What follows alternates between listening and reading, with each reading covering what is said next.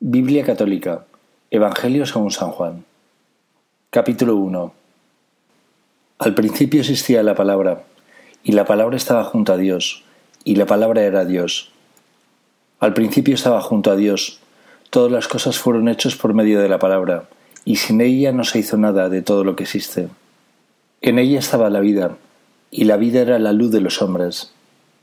La luz brilla en las tinieblas, y las tinieblas no la percibieron apareció un hombre enviado por Dios, que se llamaba Juan. Vino como testigo, para dar testimonio de la luz, para que todos creyeran por medio de él. Él no era la luz, sino el testigo de la luz.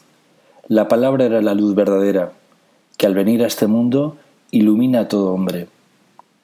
Ella estaba en el mundo, y el mundo fue hecho por medio de ella, y el mundo no la conoció. Vino los suyos, y los suyos no la recibieron pero a todos los que la recibieron, a los que creen en su nombre, les dio el poder de ser hijos de Dios. Ellos no nacieron de la sangre, ni por obra de la carne, ni de la voluntad del hombre, sino que fueron engendrados por Dios.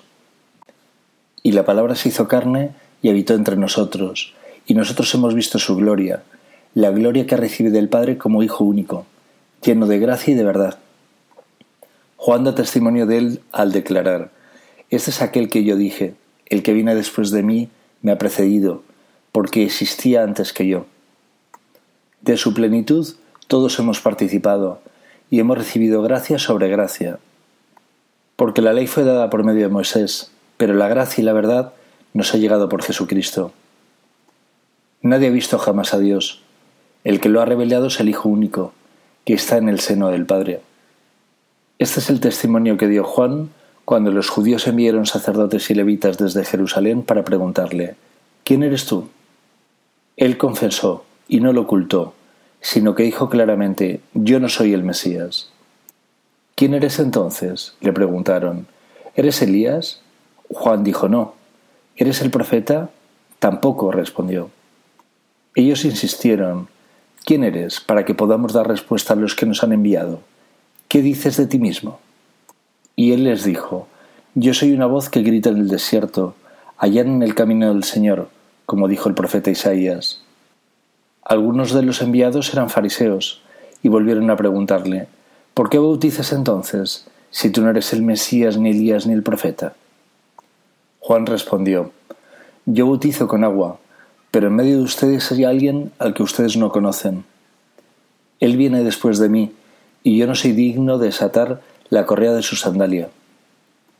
Todo esto sucedió en Betania, al otro lado del Jordán, donde Juan bautizaba. Al día siguiente Juan vio acercarse a Jesús y dijo, Este es el Cordero de Dios que quita el pecado del mundo.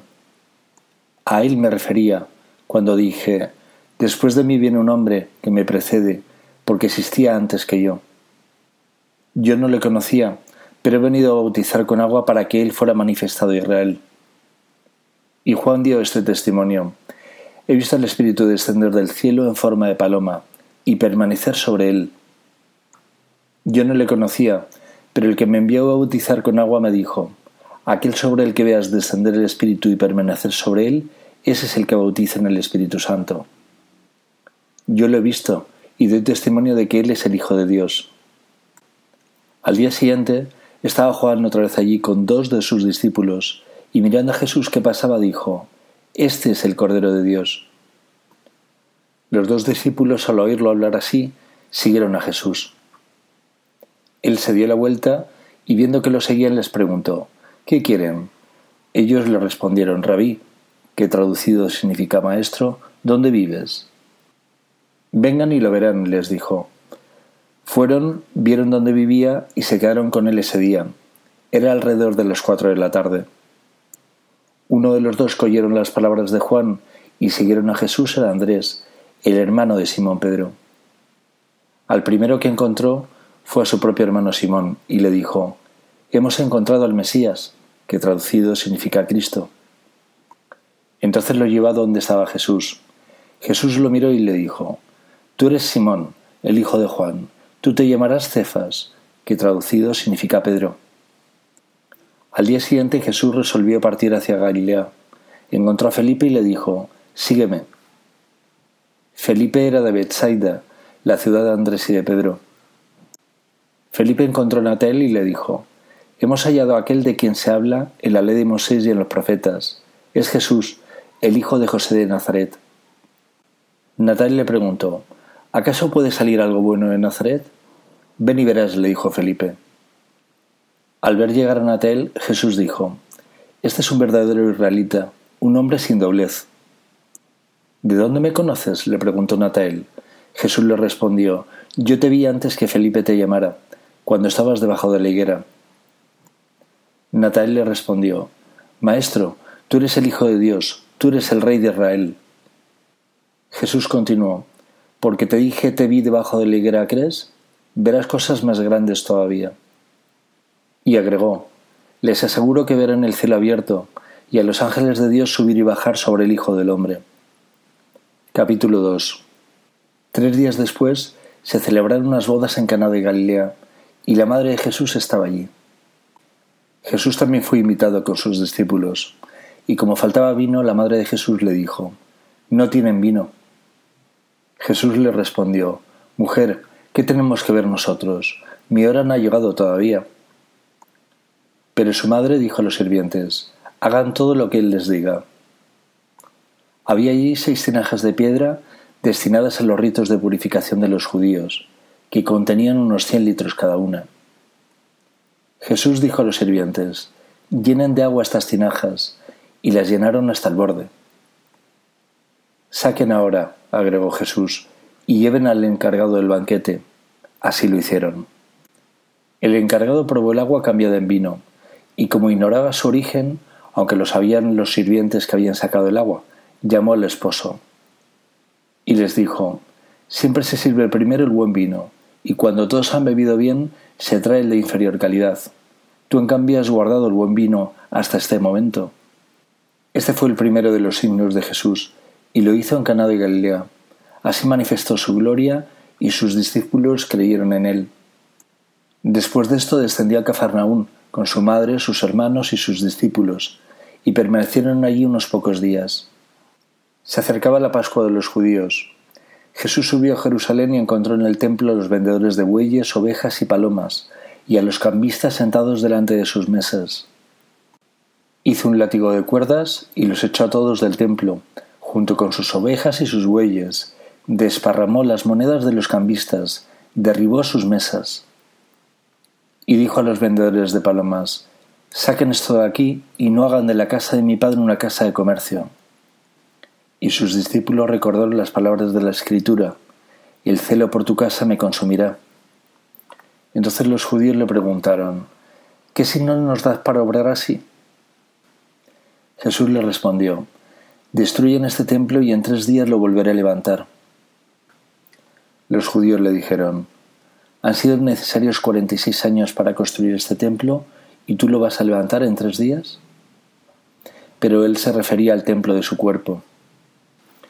Por eso cuando Jesús resucitó, sus discípulos recordaron que él había dicho esto, y creyeron en la escritura y en la palabra que había pronunciado. Mientras estaba en Jerusalén, durante la fiesta de Pascua, muchos creyeron en su nombre, al ver los signos que realizaba. Pero Jesús no se fiaba de ellos, porque los conocía a todos. Y no necesitaba que le informaran acerca de nadie. Él sabía lo que hay en el interior del hombre. Capítulo 3 había entre los fariseos un hombre llamado Nicodemo, que era uno de los notables entre los judíos. Fue de noche a ver a Jesús y le dijo, Maestro, sabemos que tú has venido de parte de Dios para enseñar, porque nadie puede realizar los signos que tú haces si Dios no está con él. Jesús le respondió, Te aseguro que el que no renace de lo alto no puede ver el reino de Dios. Nicodemo le preguntó, ¿Cómo un hombre puede nacer cuando ya es viejo? ¿Acaso puede entrar por segunda vez en el seno de su madre y volver a nacer? Jesús le respondió, Te aseguro que el que no nace del agua y del Espíritu no puede entrar en el reino de Dios. Lo que nace de la carne es carne, lo que nace del Espíritu es Espíritu. No te extrañes de que te haya dicho, ustedes tienen que renacer de lo alto. El viento sopla donde quiere, tú oyes su voz, pero no sabes de dónde viene ni a dónde va Lo mismo sucede con todo el que ha nacido del Espíritu. ¿Cómo es posible todo esto? le volvió a preguntar Nicodemo. Jesús le respondió, ¿Tú que eres maestro en Israel, no sabes estas cosas? Te aseguro que nosotros hablamos de lo que hablamos, de lo que sabemos, y damos testimonio de lo que hemos visto, pero ustedes no aceptan nuestro testimonio. Si no creen cuando les hablo de las cosas de la tierra, ¿cómo creerán cuando les hable de las cosas del cielo? Nadie ha subido al cielo, sino el que descendió del cielo, el Hijo del Hombre que está en el cielo. De la misma manera que Moisés levantó en alto la serpiente en el desierto, también es necesario que el Hijo del Hombre sea levantado en alto, para que todos los que crean en Él tengan vida eterna. Sí, Dios amó tanto al mundo que entregó a su único Hijo para que todo el que crea en Él no muera, sino que tenga vida eterna. Porque Dios no envió a su Hijo para juzgar al mundo, sino para que el mundo se salve por Él. El que cree en Él no es condenado, el que no cree ya está condenado, porque no ha creído en el nombre del Hijo único de Dios. En esto consiste el juicio. La luz vino al mundo, y los hombres prefirieron las tinieblas a la luz, porque sus obras eran malas. Todo el que obra mal odia la luz, y no se acerca a ella, por temor de que sus obras sean descubiertas. En cambio, el que obra conforme a la verdad se acerca a la luz, para que se ponga de manifiesto que sus obras han sido hechas en Dios. Después de esto, Jesús se fue con sus discípulos a Judea, permaneció allí con ellos y bautizaba. Juan seguía bautizando en Enón, cerca de Salim, porque había mucha agua en ese lugar y la gente acudía para hacerse bautizar. Juan no había sido encarcelado todavía. Se originó entonces una discusión entre los discípulos de Juan y un judío acerca de la purificación. Fueron entonces a buscar a Juan y le dijeron, Maestro, el que estaba contigo al otro lado del Jordán y del que tú has dado testimonio, también bautiza y todos acuden a él. Juan respondió, Nadie puede atribuirse nada que no haya recibido del cielo. Ustedes mismos son testigos de lo que he dicho. Yo no soy el Mesías, pero he sido enviado delante de él. En las bodas, el que se casa es el esposo, pero el amigo del esposo que estaba allí y lo escucha se llena de alegría al oír su voz. Por eso mi gozo es ahora perfecto. Es necesario que él crezca y yo disminuya. El que viene de lo alto está por encima de todos. El que es de la tierra pertenece a la tierra y habla de la tierra. El que vino del cielo da testimonio de lo que ha visto y oído, pero nadie recibe su testimonio. El que recibe su testimonio certifica que Dios es veraz. El que Dios envió dice palabras de Dios, porque Dios le da un espíritu sin medida. El Padre ama al Hijo y ha puesto todo en sus manos. El que cree en el Hijo tiene vida eterna.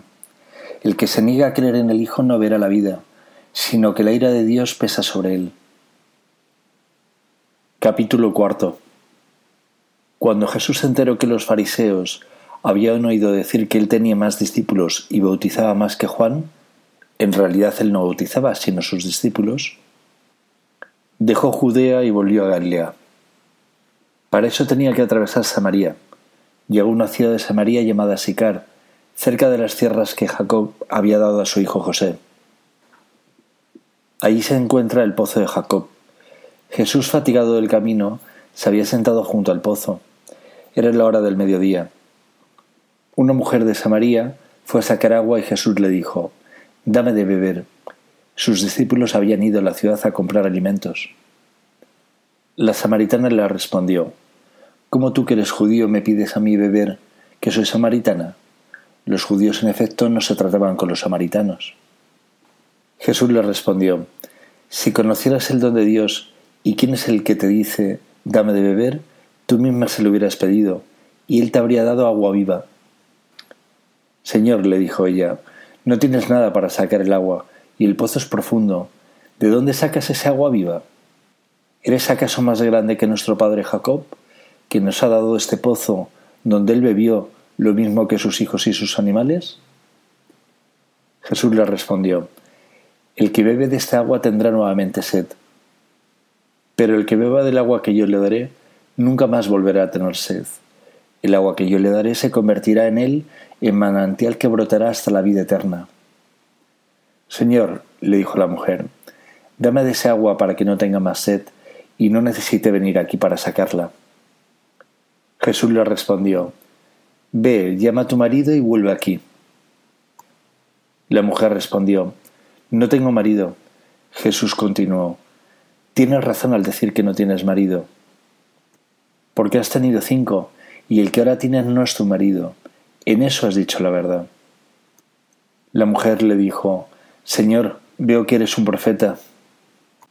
Nuestros padres adoraron en esta montaña, y ustedes dicen que es en Jerusalén donde se debe adorar. Jesús le respondió, Créeme, mujer, llega la hora en que ni en esta montaña ni en Jerusalén se adorará al Padre.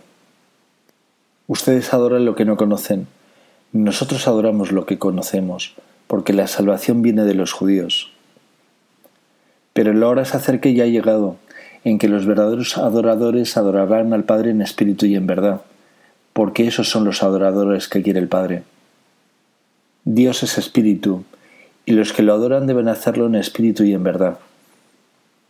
La mujer le dijo, Yo sé que el Mesías llamado Cristo debe venir. Cuando Él venga nos anunciará todo. Jesús le respondió, Soy yo, el que habla contigo. En ese momento llegaron sus discípulos y quedaron sorprendidos al verlo hablar con una mujer. Sin embargo, ninguno le preguntó, ¿qué quieres de ella? o ¿por qué hablas con ella? La mujer, dejando allí su cántaro, Corrió a la ciudad y dijo a la gente, Vengan a ver un hombre que me ha dicho todo lo que hice. ¿No será el Mesías? Salieron entonces de la ciudad y fueron a su encuentro. Mientras tanto, los discípulos le insistían a Jesús, diciendo, Come, maestro. Pero él les dijo, Yo tengo para comer un alimento que ustedes no conocen. Los discípulos se preguntaban entre sí, ¿alguien le habrá traído algo de comer? Jesús le respondió, Mi comida es hacer la voluntad de aquel que me envió y llevar a cabo su obra. Ustedes dicen que aún faltan cuatro meses para la cosecha, pero yo les digo, levanten los ojos y miren los campos, ya están madurando para la siega. Ya el segador recibe su salario y recoge el grano para la vida eterna. Así el que siembra y el que cosecha comparten una misma alegría. Porque en esto se cumple el proverbio uno siembra y otro cosecha. Yo los envié a cosechar a donde ustedes no han trabajado, otros han trabajado, y ustedes recogen el fruto de sus esfuerzos. Muchos samaritanos de esta ciudad habían creído en él, por la palabra de la mujer que atestiguaba, me ha dicho todo lo que hice. Por eso cuando los samaritanos se acercaron a Jesús, le rogaban que se quedara con ellos, y él permaneció allí dos días. Muchos más creyeron en él a causa de su palabra. Y decían a la mujer, ya no creemos por lo que tú has dicho, nosotros mismos lo hemos oído, y sabemos que Él es verdaderamente el Salvador del mundo. Transcurridos los dos días, Jesús partió a Galilea. Él mismo había declarado que un profeta no goza de prestigio en su propio pueblo. Pero cuando llegó, los galileos lo recibieron bien, porque habían visto todo lo que había hecho en Jerusalén durante la Pascua. Ellos también, en efecto, habían ido a la fiesta. Y fue otra vez a Caná de Galilea, donde había convertido el agua en vino. Había allí un funcionario real que tenía a su hijo enfermo en Cafarnaúm. Cuando supo que Jesús había llegado de Judea y se encontraba en Galilea, fue a verlo y le suplicó que bajara a curar a su hijo moribundo. Jesús le dijo, si no ven signos y prodigios, ustedes no creen. El funcionario le respondió, Señor, baja antes de que mi hijo muera.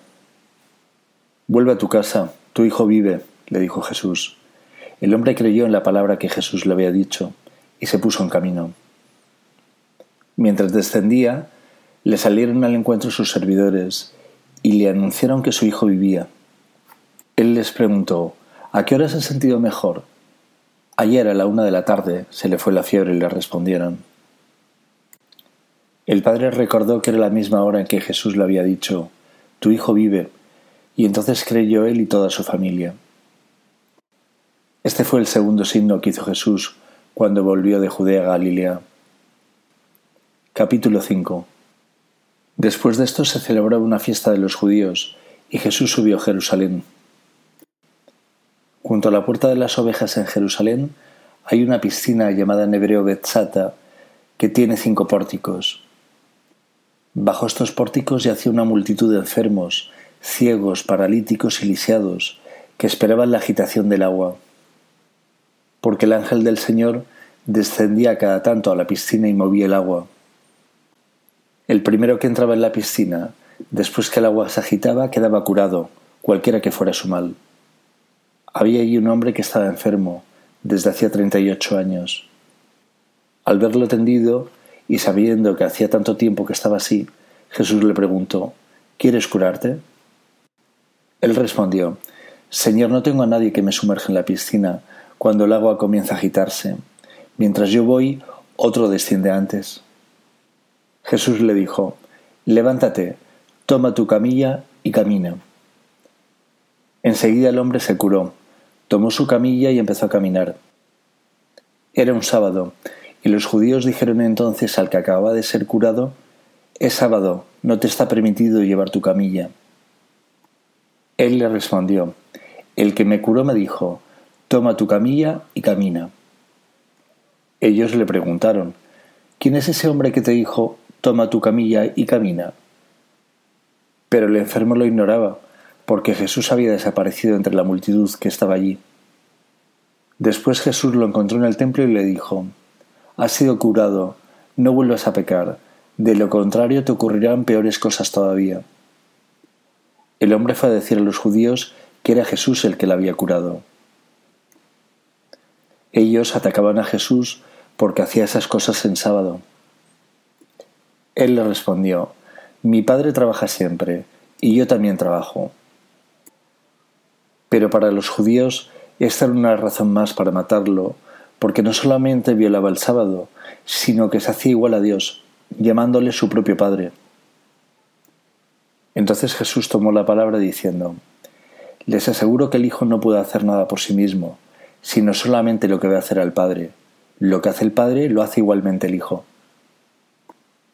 porque el Padre ama al Hijo y le muestra todo lo que hace, y le mostrará obras más grandes aún, para que ustedes queden maravillados. Así como el Padre resucita a los muertos y les da vida, del mismo modo el Hijo da vida al que Él quiere. Porque el Padre no juzga a nadie, Él ha puesto todo el juicio en manos de su Hijo, para que todos honren al Hijo como honran al Padre. El que no honra al Hijo, no honra al Padre que lo envió. Les aseguro que el que escucha mi palabra y cree en aquel que me ha enviado, tiene vida eterna, y no está sometido al juicio, sino que ya ha pasado de la muerte a la vida.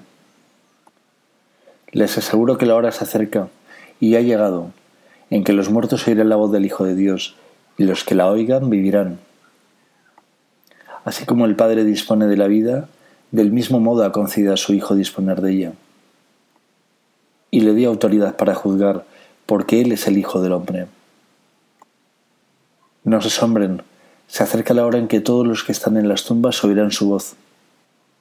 Y saldrán de ellas. Los que hayan hecho el bien resucitarán para la vida, los que hayan hecho el mal resucitarán para el juicio. Nada puedo hacer por mí mismo. Yo juzgo de acuerdo con lo que oigo, y mi juicio es justo, porque lo que yo busco no es hacer mi voluntad, sino la de aquel que me envió. Si yo diera testimonio de mí mismo, mi testimonio no valdría. Pero hay otro que da testimonio de mí, y yo sé que ese testimonio es verdadero. Ustedes mismos mandaron preguntar a Juan, y él le ha dado testimonio de la verdad. No es que yo dependa del testimonio de un hombre. Si digo esto es para la salvación de ustedes. Juan era la lámpara que arde y resplandece, y ustedes han querido gozar un instante de su luz. Pero el testimonio que yo tengo es mayor que el de Juan son las obras que el Padre me encargó llevar a cabo. Estas obras que yo realizo atestiguan que mi Padre me ha enviado. Y el Padre que me envió ha dado testimonio de mí. Ustedes nunca han escuchado su voz, ni han visto su rostro. Y su palabra no permanece en ustedes, porque no creen al que Él envió. Ustedes examinan las escrituras porque en ellas piensan encontrar vida eterna. Ellas dan testimonio de mí, y sin embargo ustedes no quieren venir a mí para tener vida. Mi gloria no viene de los hombres. Además, yo los conozco, el amor de Dios no está en ustedes. He venido en nombre de mi Padre, y ustedes no me reciben, pero si otro viene en su propio nombre, a ese sí lo van a recibir. ¿Cómo es posible que crean, ustedes que se glorifican unos a otros y no se preocupan por la gloria que solo viene de Dios? No piensen que soy yo el que les acusará ante el Padre. El que los acusará será Moisés, en el que ustedes han puesto su esperanza. Si creyeran en Moisés, también creerían en mí, porque él ha escrito acerca de mí. Pero si no creen lo que él ha escrito, ¿cómo creerán lo que yo les digo? Capítulo 6 Después de esto Jesús atravesó el mar de Galilea, llamado Teberíades. Lo seguía una gran multitud, al ver los signos que hacía curando a los enfermos. Jesús subió a la montaña y se sentó allí con sus discípulos. Se acercaba la Pascua, la fiesta de los judíos. Al levantar los ojos, Jesús vio una gran multitud que acudía a él, y dijo a Felipe, ¿Dónde compraremos pan para darles de comer? Él decía esto para ponerlo a prueba, porque sabía bien lo que iba a hacer. Felipe le respondió, Doscientos denarios no bastarían para que cada uno pudiera comer un pedazo de pan. Uno de sus discípulos, Andrés, el hermano de Simón Pedro, le dijo, Aquí hay un niño que tiene cinco panes de cebada y dos pescados. ¿Pero qué es esto para tanta gente? Jesús le respondió, Hágalos sentar. Todos se sentaron, y eran unos cinco mil hombres. Jesús tomó los panes, dio gracias, y los distribuyó a los que estaban sentados. Lo mismo hizo con los pescados, dándoles todo lo que quisieron. Cuando todos quedaron satisfechos, Jesús dijo a sus discípulos, Recojan los pedazos que sobran, para que no se pierda nada. Lo recogieron y llenaron doce canastas, con los pedazos que sobraron de los cinco panes de cebada. Al ver el signo que Jesús acababa de hacer, la gente decía, Este es verdaderamente el profeta que debía venir al mundo. Jesús, sabiendo que querían apoderarse de él para hacerlo rey, se retiró otra vez solo a la montaña. Al atardecer, sus discípulos bajaron a la orilla del mar y se embarcaron para dirigirse a Cafarnaún, que está en la otra orilla. Ya era de noche y Jesús aún no se había reunido con ellos. El mar estaba agitado porque soplaba un fuerte viento. Cuando habían remado unos cinco kilómetros, vieron a Jesús acercarse a la barca caminando sobre el agua, y tuvieron miedo. Él les dijo, Soy yo, no teman. Ellos quisieron subirlo a la barca, pero esto tocó tierra enseguida en el lugar a donde iban. Al día siguiente, la multitud que se había quedado en la otra orilla vio que Jesús no había subido con sus discípulos en la única barca que había allí, sino que ellos habían partido solos. Mientras tanto, unas barcas de Tiberíades atracaron cerca del lugar donde habían comido el pan, después de que el Señor pronunció la acción de gracias. Cuando la multitud se dio cuenta de que Jesús y sus discípulos no estaban allí, subieron a las barcas y se fueron a Cafarnaún en busca de Jesús. Al encontrarlo en la otra orilla le preguntaron, Maestro, ¿cuándo llegaste? Jesús le respondió, Les aseguro que ustedes me buscan, no porque vieron signos, sino porque han comido pan hasta saciarse. Trabajen, no por el alimento perecedero, sino por el que permanece hasta la vida eterna, el que les dará el Hijo del Hombre, porque es Él a quien Dios el Padre marcó con su sello. Ellos le preguntaron, ¿qué debemos hacer para realizar las obras de Dios? Jesús le respondió, la obra de Dios es que ustedes crean en aquel que Él ha enviado. Y volvieron a preguntarle, ¿qué signos haces para que veamos y creamos en ti? ¿Qué obras realizas? Nuestros padres comieron el maná en el desierto, como dice la Escritura, les dio de comer el pan bajado del cielo. Jesús respondió, Les aseguro que no es Moisés el que les dio el pan del cielo, mi Padre es el verdadero pan del cielo. Porque el pan de Dios es el que desciende del cielo y da vida al mundo. Ellos le dijeron, Señor, danos siempre de ese pan. Jesús le respondió, Yo soy el pan de la vida, el que viene a mí jamás tendrá hambre, el que cree en mí jamás tendrá sed. Pero ya les he dicho, ustedes me han visto y sin embargo no creen. Todo lo que me da el Padre viene a mí, y al que venga a mí yo no le rechazaré. Porque he bajado del cielo, no para hacer mi voluntad, sino la del que me envió. La voluntad del que me ha enviado es que yo no pierda nada de lo que él me dio, sino que lo resucite en el último día. Esa es la voluntad de mi Padre, que el que vea al Hijo y cree en él tenga vida eterna, y yo lo resucite en el último día. Los judíos murmuraban de él, porque había dicho yo soy el pan bajado del cielo. Y decían, ¿acaso no es este Jesús el hijo de José? Nosotros conocemos a su padre y a su madre. ¿Cómo puede decir ahora yo he bajado del cielo? Jesús tomó la palabra y les dijo, No murmuren entre ustedes. Nadie puede venir a mí si no lo atrae el Padre que me envió, y yo lo resucitaré en el último día. Está escrito en el libro de los profetas, todos serán instruidos por Dios. Todo el que oye al Padre y recibe su enseñanza viene a mí. Nadie ha visto nunca al Padre, sino el que viene de Dios. Solo Él ha visto al Padre. Les aseguro que el que crea tiene vida eterna. Yo soy el pan de vida. Sus padres en el desierto comieron el maná y murieron. Pero este es el pan que desciende del cielo, para que aquel que lo coma no muera. Yo soy el pan bajado del cielo. El que coma de este pan vivirá eternamente y el pan que yo daré es mi carne para la vida del mundo.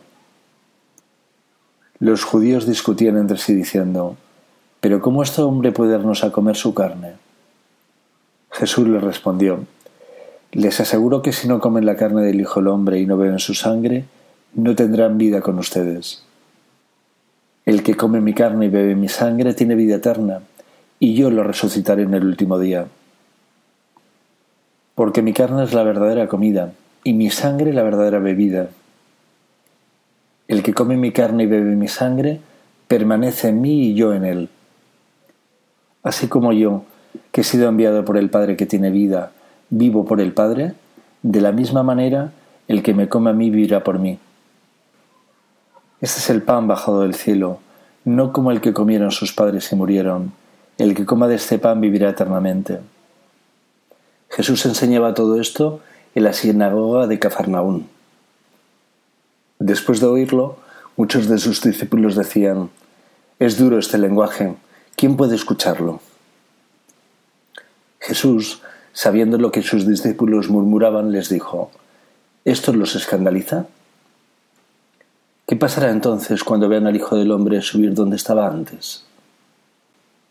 El Espíritu es el que da vida, la carne de nada sirve. Las palabras que les dije son espíritu y vida. Pero hay entre ustedes algunos que no creen.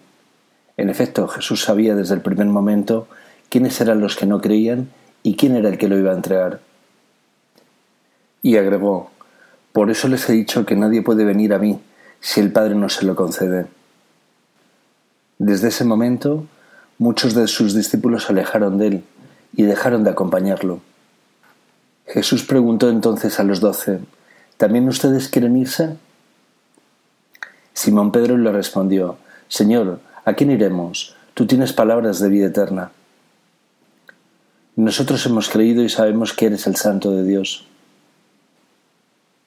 Jesús continuó, ¿no soy yo acaso el que les eligió a ustedes los doce? Sin embargo, uno de ustedes es un demonio.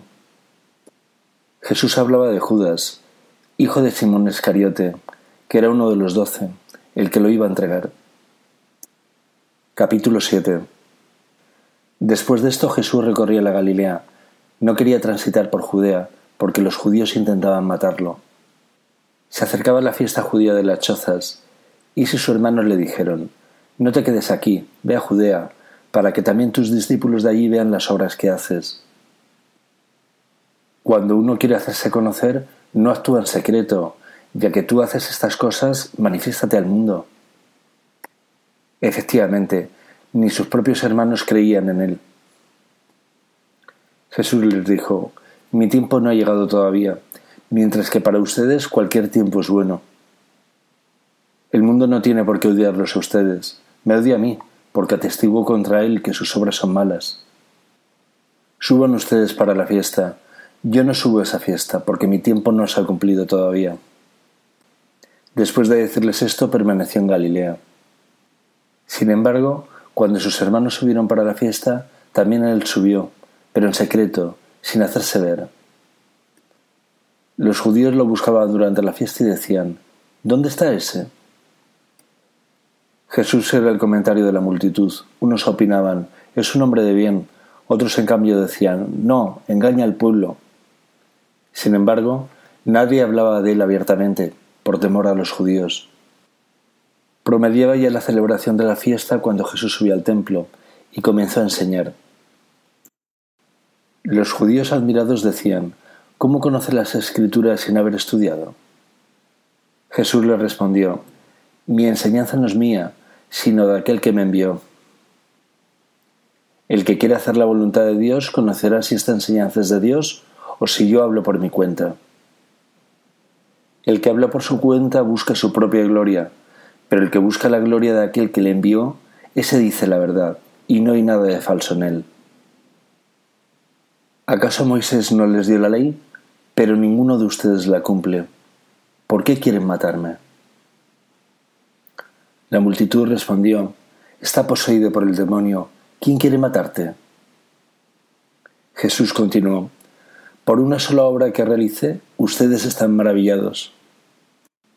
Moisés les dio la circuncisión, aunque ella no viene de Moisés, sino de los patriarcas, y ustedes la practican también en sábado. Si se circuncida un hombre en sábado, para no quebrantar la ley de Moisés, ¿cómo ustedes se enojan conmigo porque he curado completamente un hombre en sábado? No juzguen según las apariencias, sino conforme a la justicia. Algunos de Jerusalén decían, ¿no es este aquel a quien querían matar? Y miren cómo habla abiertamente y nadie le dice nada. ¿Habrán reconocido las autoridades que es verdaderamente el Mesías? Pero nosotros sabemos de dónde es este. En cambio, cuando venga el Mesías, nadie sabrá de dónde es. Entonces Jesús, que enseñaba en el templo, exclamó, ¿Así que ustedes me conocen y saben de dónde soy? Sin embargo, yo no vine por mi propia cuenta, pero el que me envió dice la verdad, y ustedes no lo conocen. Yo sí le conozco, porque vengo de él, y es él el que me envió. Entonces quisieron detenerlo, pero nadie puso las manos sobre él, porque todavía no había llegado su hora. Muchos de la multitud creyeron en él y decían, Cuando venga el Mesías, ¿podrá hacer más signos de lo que hace este hombre? Llegó oídos de los fariseos lo que la gente comentaba de él, y enviaron guardias para detenerlo. Después Jesús dijo, Poco tiempo estaré con ustedes, y miré a aquel que me envió. Me buscarán y no me encontrarán, porque allí donde yo estoy ustedes no pueden venir. Los judíos comentaban entre ellos, ¿A dónde irá para que no podamos encontrarlo? ¿Acaso irá a reunirse con los judíos dispersos entre los paganos para enseñar a los paganos? ¿Qué quiso decir con estas palabras? Me buscarán y no me encontrarán, y allí donde yo estoy ustedes no pueden venir. El último día, el más solemne de la fiesta, Jesús, poniéndose en pie, exclamó, El que tenga sed venga a mí, y beba el que cree en mí. Como dice la Escritura, de su seno brotarán manantiales de agua viva. Él se refería al Espíritu que deberían recibir los que creyeran en Él, porque el Espíritu no había sido dado todavía, ya que Jesús aún no había sido glorificado. Algunos de la multitud que lo habían oído opinaban, Este es verdaderamente el profeta. Otros decían, Este es el Mesías. Pero otros preguntaban, ¿acaso el Mesías vendrá de Galilea? ¿No dice la escritura que el Mesías vendrá del linaje de David y de Belén el pueblo donde era David? Y por causa de él se produjo una división entre la gente. Algunos querían detenerlo, pero nadie puso las manos sobre él. Los guardias fueron a ver a los sumos sacerdotes y a los fariseos, y estos les preguntaron, ¿por qué no lo trajeron? Ellos respondieron, Nadie habló jamás como este hombre. Los fariseos respondieron, ¿también ustedes se dejaron engañar? ¿Acaso alguno de los jefes o de los fariseos han creído en él? En cambio, esa gente que no conoce la ley está maldita. Nicodemo, uno de ellos que había ido a ver a Jesús, les dijo, ¿acaso nuestra ley permite juzgar a un hombre sin escucharlo antes para saber lo que hizo? Le respondieron, ¿tú también eres Galileo? Examina las escrituras y verás que de Galileo no surge ningún profeta. Y cada uno regresó a su casa. Capítulo 8 Jesús fue al monte de los olivos. Al amanecer volvió al templo y todo el mundo acudía a él. Entonces se sentó y comenzó a enseñarles. Los escribas y los fariseos le trajeron una mujer que había sido sorprendida en adulterio, y poniéndola en medio de todos dijeron a Jesús, Maestro, esta mujer ha sido sorprendida en flagrante adulterio. Moisés en la ley nos ordenó apedrear a esta clase de mujeres. ¿Y tú qué dices? Decían esto para ponerlo a prueba, a fin de poder acusarlo. Pero Jesús, inclinándose, comenzó a escribir en el suelo con el dedo. Como insistían, se enderezó y les dijo, El que no tenga pecado que arroje la primera piedra e inclinándose nuevamente siguió escribiendo en el suelo. Al oír estas palabras todos se retiraron, uno tras otro, comenzando por los más ancianos. Jesús quedó solo con la mujer que permanecía allí, e incorporándose le preguntó Mujer, ¿dónde están tus acusadores? ¿Alguien te ha condenado? Ella respondió Nadie, Señor. Yo tampoco te condeno, le dijo Jesús. Vete, no peques más en adelante. Jesús les dirigió una vez más la palabra diciendo, Yo soy la luz del mundo, el que me sigue no andará en tinieblas, sino que tendrá la luz de la vida. Los fariseos le dijeron, Tú das testimonio de ti mismo, tu testimonio no vale. Jesús le respondió, Aunque yo doy testimonio de mí, mi testimonio vale porque sé de dónde vine y a dónde voy pero ustedes no saben ni dónde vengo ni a dónde voy. Ustedes juzgan según la carne, yo no juzgo a nadie. Si lo hago, mi juicio vale, porque no soy yo solo el que juzga, sino yo y el Padre que me envió.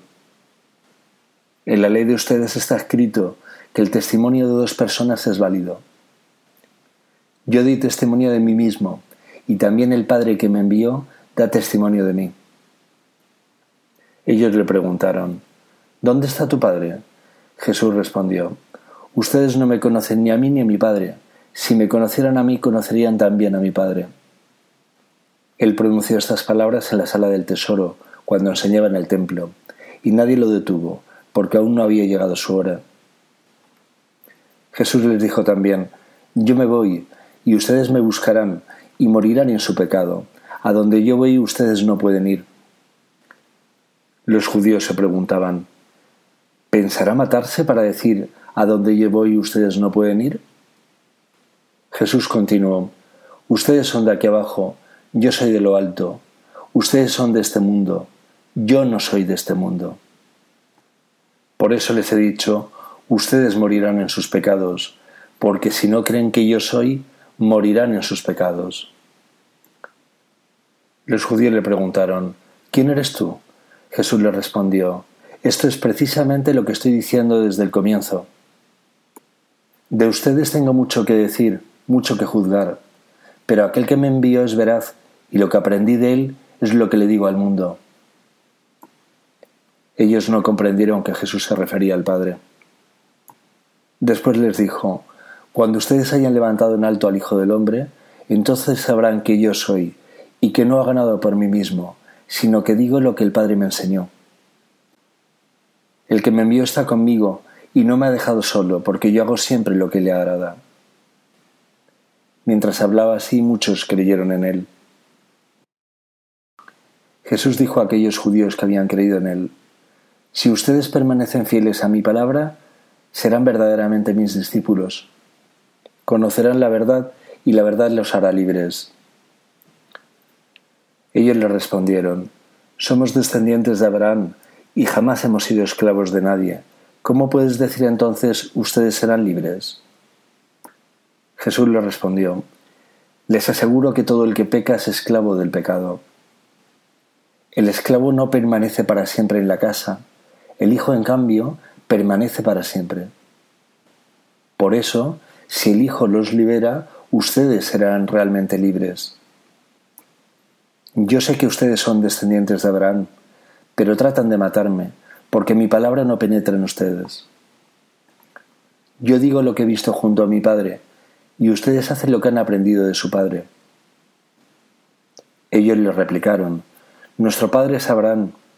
Y Jesús les dijo, Si ustedes fueran hijos de Abraham, obrarían como él. Pero ahora quieren matarme a mí, al hombre que les dice la verdad que ha oído de Dios. Abraham no hizo eso. Pero ustedes obran como su padre. Ellos le dijeron, Nosotros no hemos nacido de la prostitución, tenemos un solo Padre que es Dios. Jesús prosiguió, Si Dios fuera su Padre, ustedes me amarían, porque yo he salido de Dios y vengo de Él. No he venido por mí mismo, sino que Él me envió. ¿Por qué ustedes no comprenden mi lenguaje? Es porque no pueden escuchar mi palabra. Ustedes tienen por padre al demonio y quieren cumplir los deseos de su padre. Desde el comienzo él fue un homicida y no tiene nada que ver con la verdad, porque no hay verdad en él. Cuando miente, habla conforme a lo que es, porque es un mentiroso y padre de la mentira. Pero a mí no me creen, porque les digo la verdad. ¿Quién de ustedes probará que tengo pecado?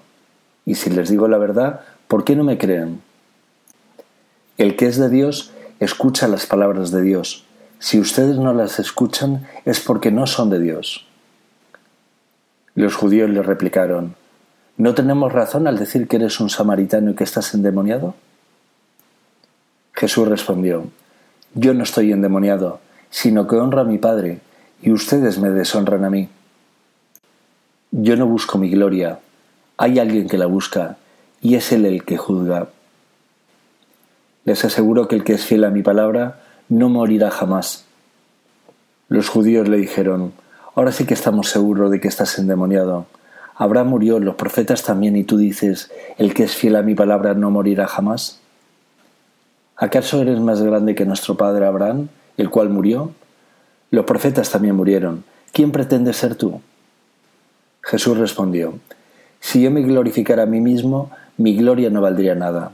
Es mi Padre el que me glorifica, el mismo al que ustedes llaman nuestro Dios, y al que sin embargo no conocen. Yo lo conozco, y si dijera no lo conozco, sería como ustedes, un mentiroso, pero yo le conozco y soy fiel a su palabra. Abraham, el padre de ustedes, se estremeció de gozo, esperando ver mi día. Lo vio y se llenó de alegría. Los judíos le dijeron, ¿Todavía no tienes cincuenta años y has visto a Abraham? Jesús respondió, Les aseguro que desde antes que naciera Abraham, yo soy. Entonces tomaron piedras para apedrearlo, pero Jesús se escondió y salió del templo. Capítulo 9 Al pasar vio un hombre ciego de nacimiento. Sus discípulos le preguntaron, Maestro, ¿quién ha pecado, él o sus padres, para que haya nacido ciego? Ni él ni sus padres han pecado, respondió Jesús. Nació así para que se manifiesten en él las obras de Dios. Debemos trabajar en las obras de aquel que me envió, mientras es de día. Llega la noche, cuando nadie puede trabajar. Mientras estoy en el mundo, soy la luz del mundo. Después que dijo esto, escupió en la tierra, hizo barro con la saliva y lo puso sobre los ojos del ciego, diciéndole, Ve a lavarte la piscina de Siloé, que significa enviado. El ciego fue, se lavó y al regresar ya veía.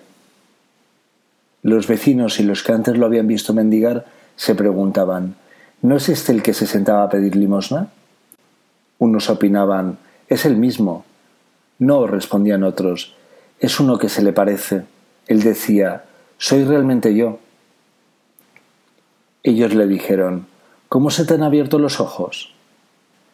Él respondió, Ese hombre que se llama Jesús hizo barro, lo puso sobre mis ojos y me dijo, Ve a lavarte Siloé. Yo fui, me lavé y vi. Ellos le preguntaron, ¿Dónde está? Él respondió, No lo sé. El que había sido ciego fue llevado ante los fariseos. Era sábado cuando Jesús hizo barro y le abrió los ojos. Los fariseos a su vez le preguntaron cómo había llegado a ver. Él le respondió, me puso barro sobre los ojos, me lavé y veo. Algunos fariseos decían, ese hombre no viene de Dios porque no observa el sábado. Otros replicaban, ¿cómo un pecador puede hacer semejantes signos? Y se produjo una división entre ellos. Entonces dijeron nuevamente al ciego, ¿y tú qué dices del que te abrió los ojos? El hombre respondió, es un profeta. Sin embargo, los judíos no querían creer que ese hombre había sido ciego y que había llegado a ver, hasta que llamaron a sus padres. Y le preguntaron, ¿Es este el hijo de ustedes, el que dicen que nació ciego? ¿Cómo es que ahora ve? Sus padres respondieron, Sabemos que es nuestro hijo y que nació ciego. Pero ¿cómo es que ahora ve? ¿Y quién le abrió los ojos? No lo sabemos. Preguntarle a él. Tiene edad para responder por su cuenta. Sus padres dijeron esto por temor a los judíos, que ya se habían puesto de acuerdo para excluir de la sinagoga al que reconociera a Jesús como Mesías. Por esa razón dijeron, tiene bastante edad, pregúntenle a él. Los judíos llamaron por segunda vez al que había sido ciego y le dijeron, Glorifica a Dios, nosotros sabemos que ese hombre es un pecador. Yo no sé si es un pecador, respondió. Lo que sí sé es que antes yo era ciego y ahora veo. Ellos le preguntaron, ¿qué te ha hecho? ¿Cómo te abrió los ojos? Él le respondió, ya se lo dije, y ustedes no me han escuchado. ¿Por qué quieren oírlo de nuevo? ¿También ustedes quieren hacerse discípulos suyos? Ellos lo injuriaron y le dijeron, Tú serás discípulo de ese hombre, nosotros somos discípulos de Moisés. Sabemos que Dios habló a Moisés, pero no sabemos de dónde es éste. El hombre le respondió, Esto es lo asombroso, que ustedes no sepan de dónde es, a pesar de que me ha abierto los ojos. Sabemos que Dios no escucha a los pecadores, pero sí al que lo honra y cumple su voluntad. Nunca soy yo decir que alguien haya abierto los ojos a un ciego de nacimiento. Si este hombre no viniera de Dios, no podría hacer nada. Ellos le respondieron, Tú naciste lleno de pecado, ¿y quieres darnos lecciones? Y lo echaron. Jesús se enteró de que lo habían echado, y al encontrarlo le preguntó, ¿Crees en el Hijo del Hombre? Él respondió, ¿Quién es, Señor, para que crea en él? Jesús le dijo, Tú lo has visto, es el que te está hablando. Entonces él exclamó, Creo, Señor, y se postró ante él. Después Jesús agregó, He venido a este mundo para un juicio, para que vean los que no ven, y queden ciegos los que ven. Los fariseos que estaban con él oyeron esto y dijeron, ¿acaso también nosotros somos ciegos? Jesús les respondió, Si ustedes fueran ciegos no tendrían pecado, pero como dicen, vemos, su pecado permanece. Capítulo 10 Les aseguro que el que no entra por la puerta en el corral de las ovejas, sino por otro de al lado, es un ladrón y un asaltante. El que entra por la puerta es el pastor de las ovejas. El guardián les abre, y las ovejas escuchan su voz. Él llama a cada una por su nombre y les hace salir. Cuando las ha sacado a todas, va delante de ellas, y las ovejas lo siguen, porque conocen su voz. Nunca seguirán a un extraño, sino que huirán de él, porque no conocen su voz.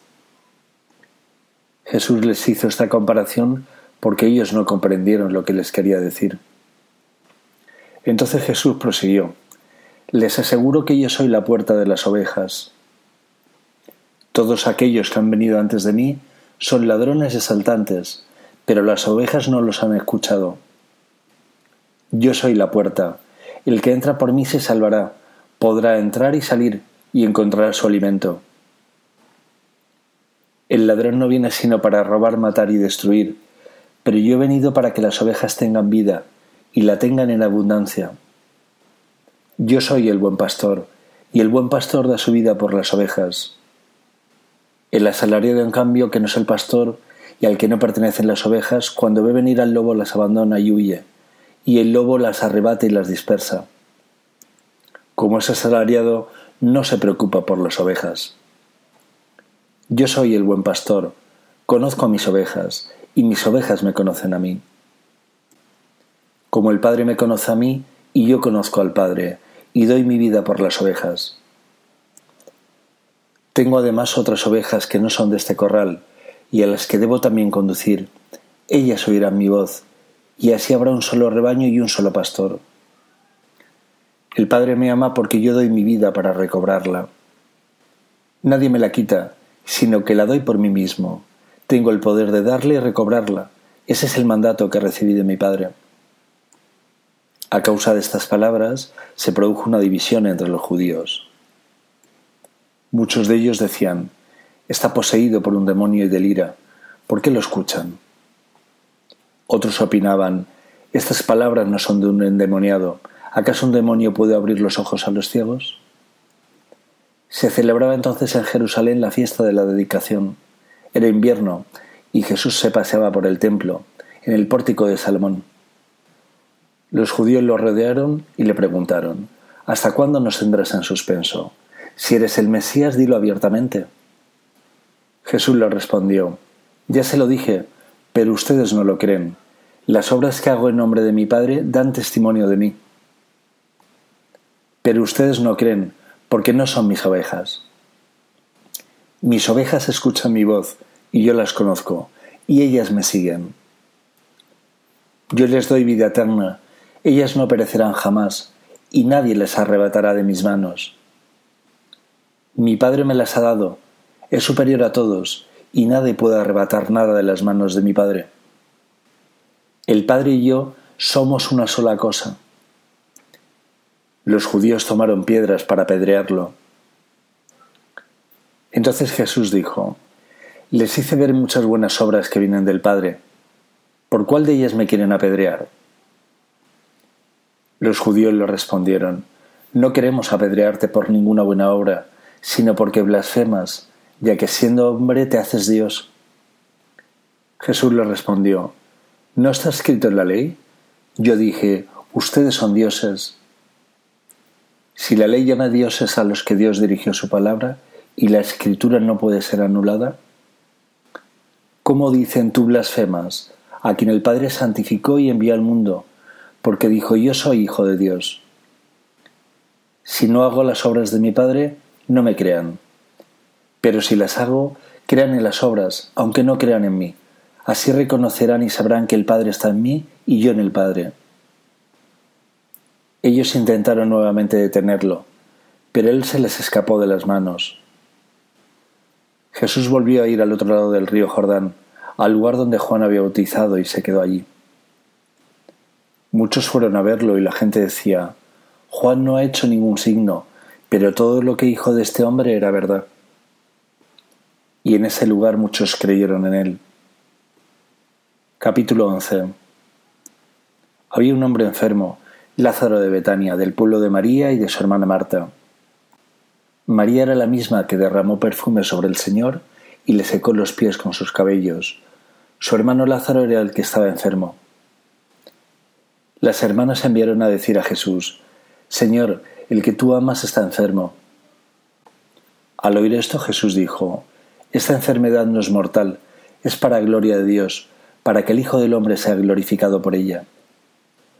Jesús quería mucho a Marta, a su hermana y a Lázaro.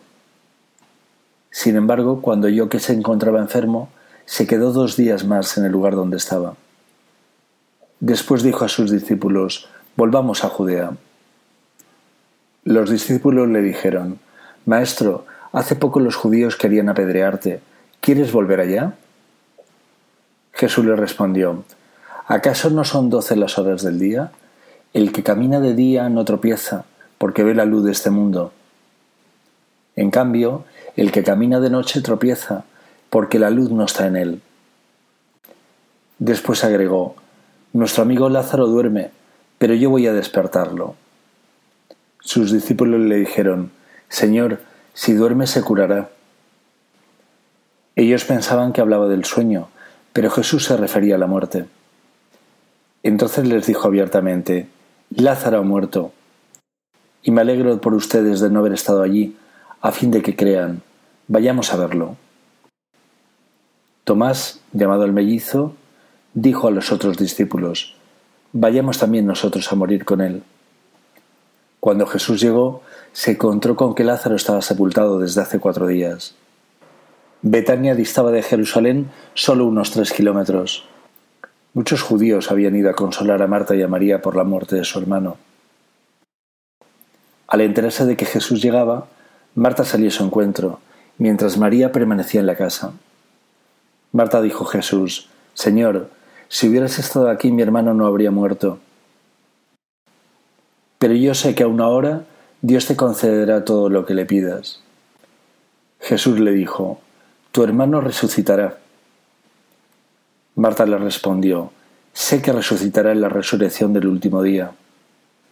Jesús le dijo, Yo soy la resurrección y la vida. El que cree en mí, aunque muera, vivirá. Y todo el que vive y cree en mí, no morirá jamás.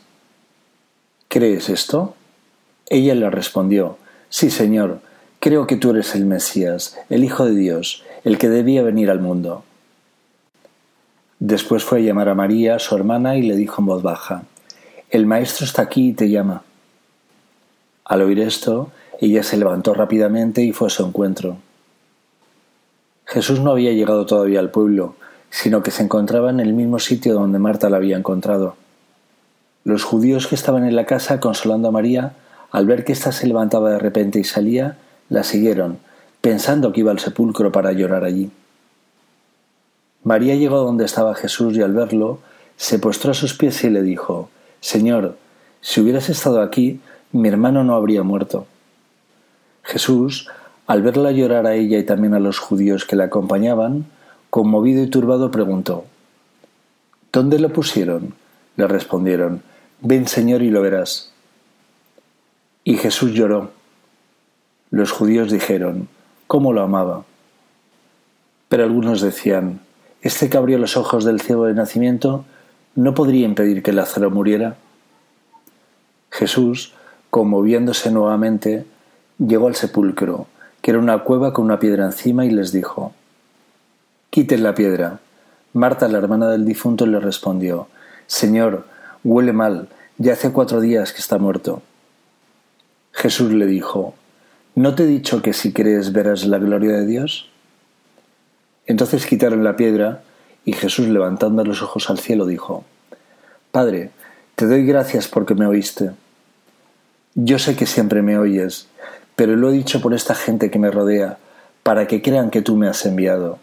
Después de decir esto gritó con fuerte voz, Lázaro, ven afuera. El muerto salió con los pies y las manos atados con vendas y el rostro envuelto en un sudario. Jesús les dijo, desátenlo para que pueda caminar. Al ver lo que hizo Jesús, muchos de los judíos que habían ido a casa de María creyeron en él. Pero otros fueron a ver a los fariseos y les contaron lo que Jesús había hecho.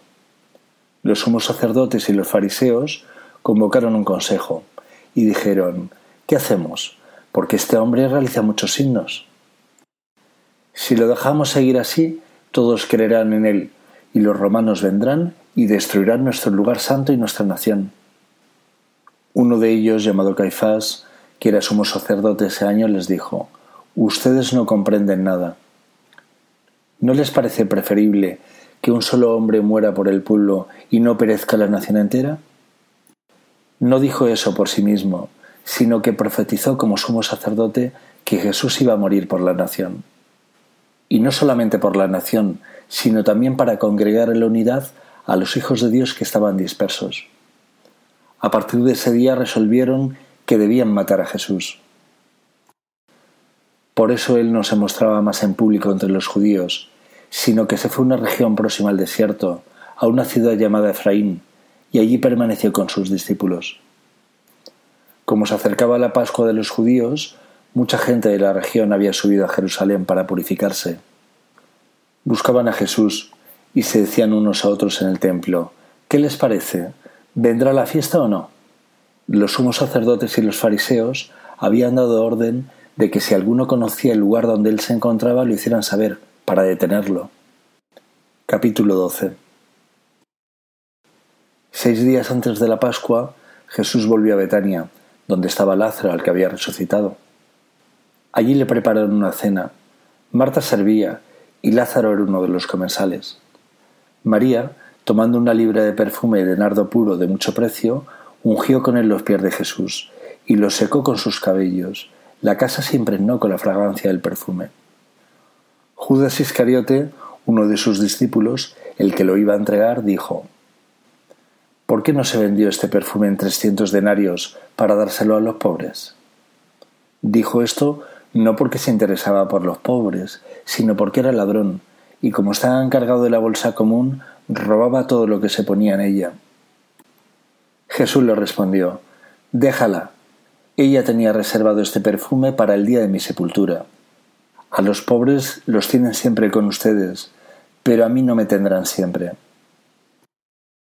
Entretanto, una gran multitud de judíos se enteró de que Jesús estaba allí, y fueron no solo por Jesús, sino también para ver a Lázaro, al que había resucitado. Entonces los sumos sacerdotes resolvieron matar también a Lázaro, porque muchos judíos apartaban de ellos y creían en Jesús a causa de él. Al día siguiente, la gran multitud que había venido para la fiesta se enteró de que Jesús se dirigía a Jerusalén.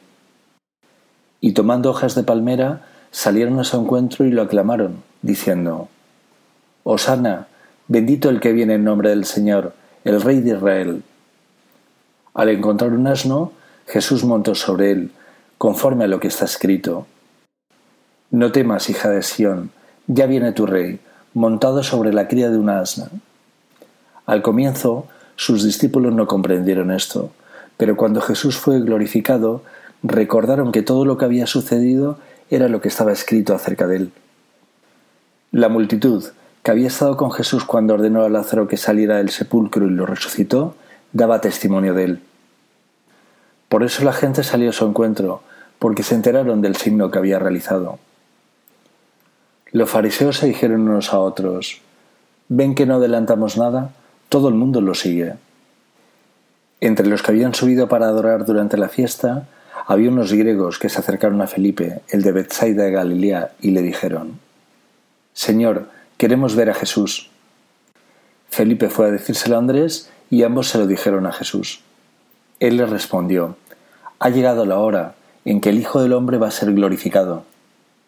Les aseguro que si el grano de trigo que cae en la tierra no muere, queda solo, pero si muere, da mucho fruto. El que tiene apego a su vida la perderá, y el que no está pegado a su vida en este mundo la conservará para la vida eterna. El que quiera servirme que me siga, y donde yo esté estará también mi servidor. El que quiera servirme será honrado por mi Padre. Mi alma está ahora turbada, ¿y qué diré? Padre, líbrame de esta hora, si para eso he llegado a esta hora. Padre, glorifica tu nombre. Entonces oí una voz del cielo ya lo he glorificado y lo volveré a glorificar. La multitud que estaba presente y oyó estas palabras pensaban que era un trueno. Otros decían, le ha hablado un ángel. Jesús respondió, Esta voz no soy yo por mí, sino por ustedes. Ahora ha llegado el juicio de este mundo, ahora el príncipe de este mundo será arrojado fuera. Y cuando yo sea levantado en alto sobre la tierra, atraeré a todos hacia mí. Jesús indicaba todo esto para indicar cómo iba a morir. La multitud le respondió, Sabemos por la ley que el Mesías permanecerá para siempre. ¿Cómo puedes decir es necesario que el Hijo del Hombre sea levantado en lo alto? ¿Quién es ese Hijo del Hombre? Jesús le respondió, La luz está todavía entre ustedes, pero por poco tiempo. Caminen mientras tengan luz, no sea que las tinieblas les sorprendan, porque el que camina en tinieblas no sabe a dónde va.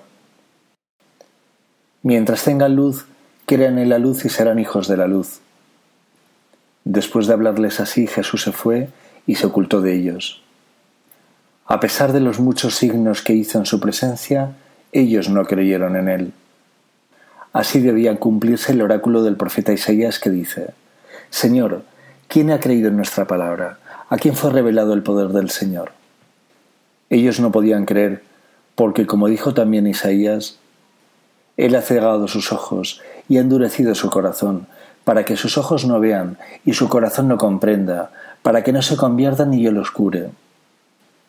Isaías dijo esto porque vio la gloria de Jesús y habló acerca de él. Sin embargo, muchos creyeron en él, aun entre las autoridades, pero a causa de los fariseos no lo manifestaron, para no ser expulsados de la sinagoga. Preferían la gloria de los hombres a la gloria de Dios. El que cree en mí, en realidad no cree en mí, sino en aquel que me envió. Y el que me ve, ve al que me envió. Yo soy la luz, y he venido al mundo para que todo el que crea en mí no permanezca en las tinieblas. Al que escucha mis palabras y no las cumple, yo no lo juzgo, porque no vine a juzgar al mundo, sino a salvarlo. El que me rechace y no recibe mis palabras, ya tiene quien lo juzgue. La palabra que yo he anunciado es la que lo juzgará en el último día. Porque yo no hablé por mí mismo. El Padre que me ha enviado me ordenó lo que debía decir y anunciar. Y yo sé que su mandato es vida eterna. Las palabras que digo las digo como el Padre me ordenó. Capítulo 13 Antes de la fiesta de Pascua, sabiendo Jesús que había llegado la hora de pasar de este mundo al Padre, Él que había amado a los suyos que quedaban en el mundo, los amó hasta el fin. Durante la cena, cuando el demonio ya había inspirado a Judas Iscariote, hijo de Simón, el propósito de entregarlo, sabiendo Jesús que el Padre había puesto todo en sus manos y que Él había venido de Dios y volvía a Dios, se levantó de la mesa, se sacó el manto y tomando una toalla se la ató a la cintura. Luego echó agua en un recipiente y empezó a lavar los pies a los discípulos y a secárselos con la toalla que tenía en la cintura. Cuando se acercó a Simón Pedro, éste le dijo, ¿Tú, Señor, me vas a lavar los pies a mí? Jesús le respondió, No puedes comprender ahora lo que estoy haciendo, pero después lo comprenderás. No, le dijo Pedro, tú jamás me lavarás los pies a mí. Jesús le respondió, si yo no te lavo, no podrás compartir mi suerte. Entonces, Señor, le dijo Simón Pedro, no solo los pies, sino también los manos y la cabeza. Jesús les dijo, el que se ha bañado no necesita lavarse más que los pies, porque está completamente limpio. Ustedes están limpios, aunque no todos. Él sabía quién lo iba a entregar, y por eso había dicho, no todos ustedes están limpios. Después de haberle lavado los pies, se puso el manto, volvió a la mesa y les dijo, ¿comprenden lo que acabo de hacer con ustedes? Ustedes me llaman maestro y señor, y tienen razón, porque lo soy. Sí, yo soy el señor y el maestro, les he lavado los pies, ustedes también deben lavarse los pies unos a otros. Les he dado el ejemplo, para que hagan lo mismo que yo hice con ustedes. Les aseguro que el servidor no es más grande que su Señor, ni el enviado más grande que el que lo envía. Ustedes serán felices si sabiendo estas cosas las practican. No lo digo por todos ustedes, yo conozco a los que he elegido. Pero es necesario que se cumpla la escritura que dice, el que comparte mi pan se volvió contra mí. Y les digo esto ahora, antes que suceda, para que cuando suceda crean que yo soy. Les aseguro que el que reciba al que yo envíe, me recibe a mí, y el que me recibe, recibe al que me envió. Después de decir esto, Jesús estremeció y manifestó claramente, Les aseguro que uno de ustedes me entregará. Los discípulos se miraban unos a otros, no sabiendo a quién se refería. Uno de ellos, el discípulo al que Jesús amaba, estaba reclinado muy cerca de Jesús. Simón Pedro le hizo una seña y le dijo, Pregúntale a quién se refiere. Él se reclinó sobre Jesús y le preguntó, Señor, ¿quién es? Jesús le respondió, Es aquel al que daré el bocado que voy a mojar en el plato. Y mojando un bocado, se lo dio a Judas, hijo de Simón Iscariote.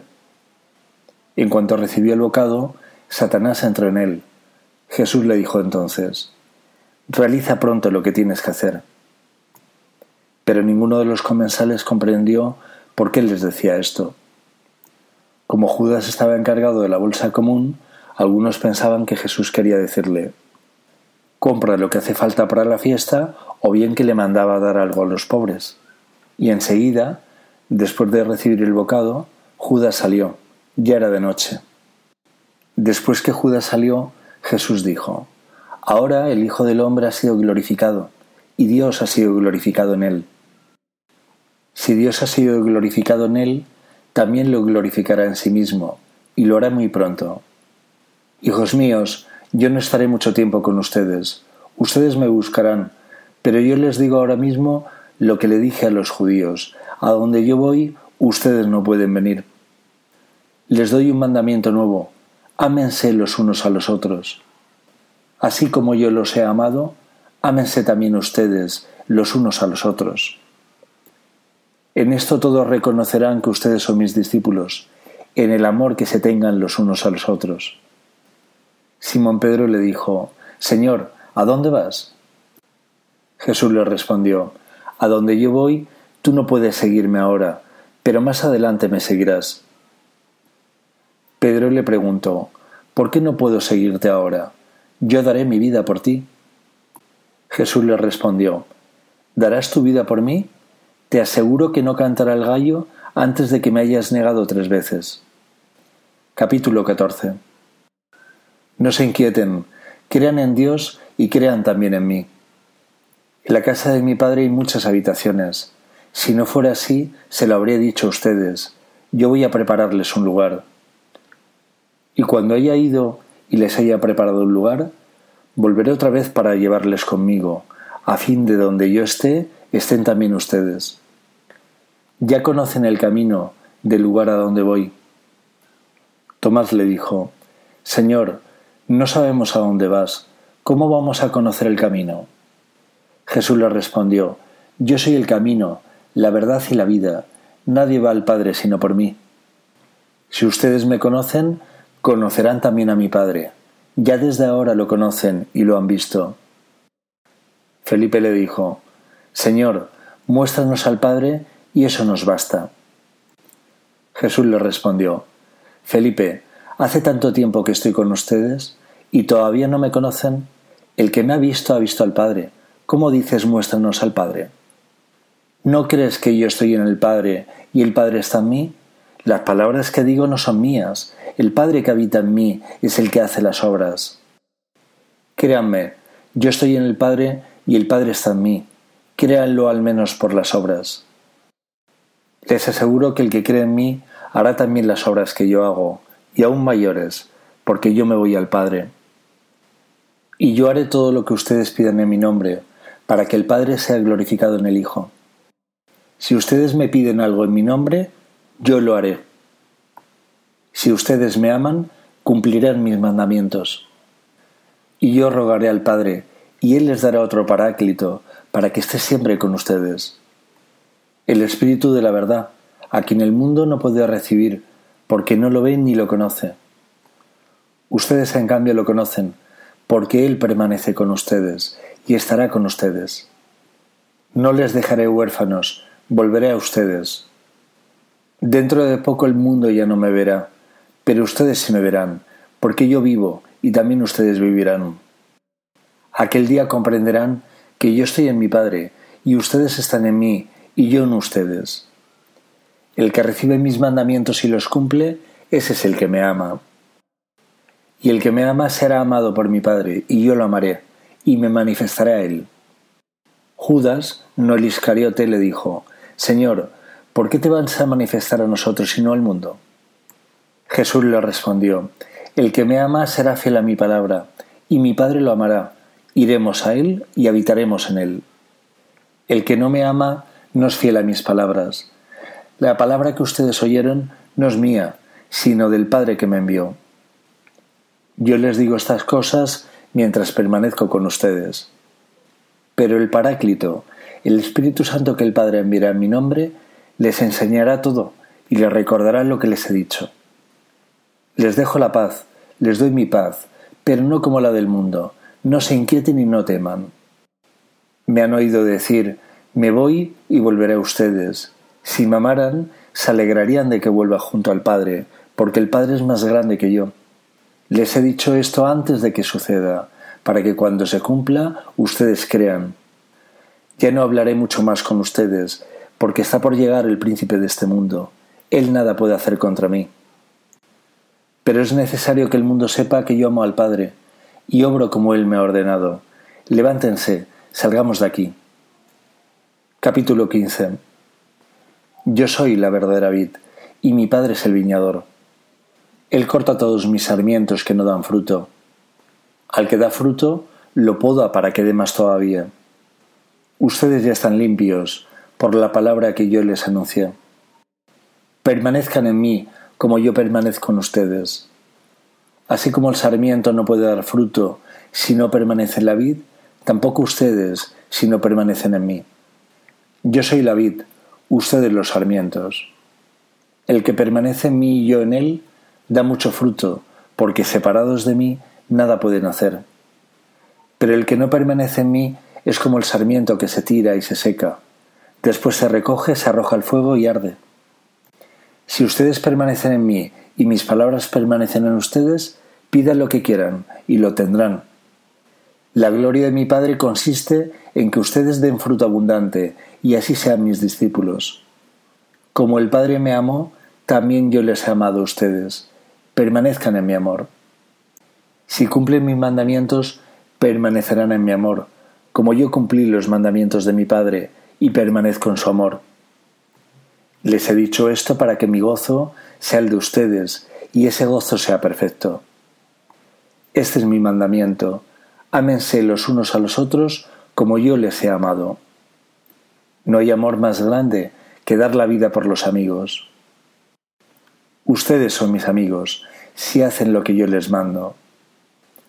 Ya no los llamo servidores, porque el servidor ignora lo que hace su Señor.